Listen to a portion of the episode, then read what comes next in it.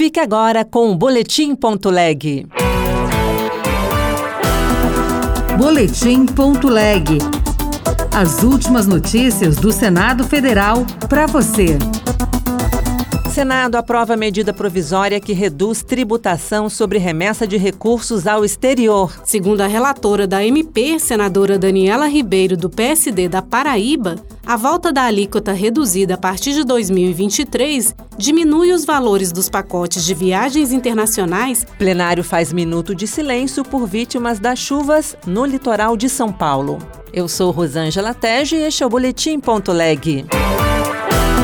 Os senadores aprovaram a medida provisória que reduziu de 25% para 6% a alíquota do imposto sobre valores remetidos por brasileiros ao exterior até o limite de 20 mil reais por mês. A proposta atende a um pedido do setor de turismo, como informa a repórter Janaína Araújo. Segundo a relatora da MP, senadora Daniela Ribeiro, do PSD da Paraíba, a volta da alíquota reduzida a partir de 2023 diminui os valores dos pacotes de viagens internacionais das agências de turismo no Brasil já que as empresas atuam como intermediadoras na reserva de hotéis e contratação de passeios no exterior. Pandemia impactou diretamente o faturamento do setor de turismo. O número de passageiros em viagens internacionais em 2021 foi 70% do número registrado em 2019. Some-se a isso o fato das agências operadoras nacionais sofrerem forte competição com as agências internacionais que atuam pela internet e muitas vezes operam sob regimes de tributação menos gravosa.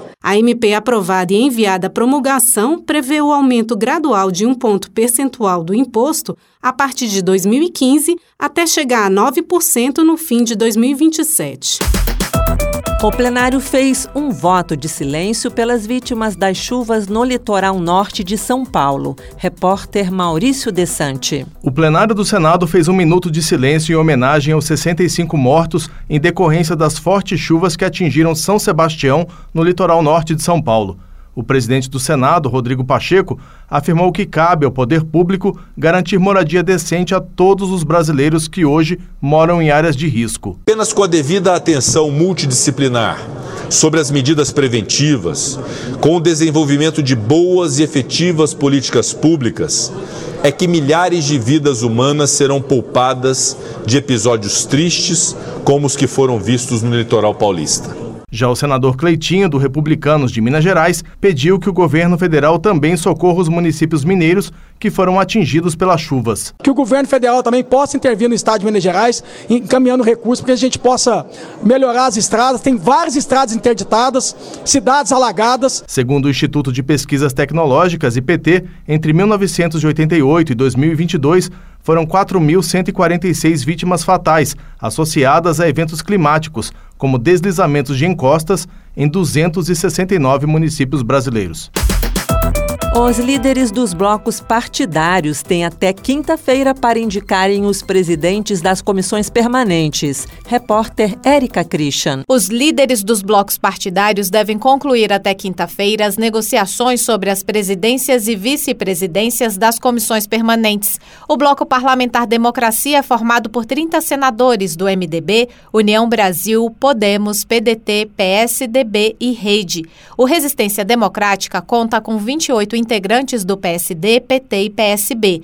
Já o bloco Vanguarda tem 23 parlamentares do PL, PP, Novo e Republicanos.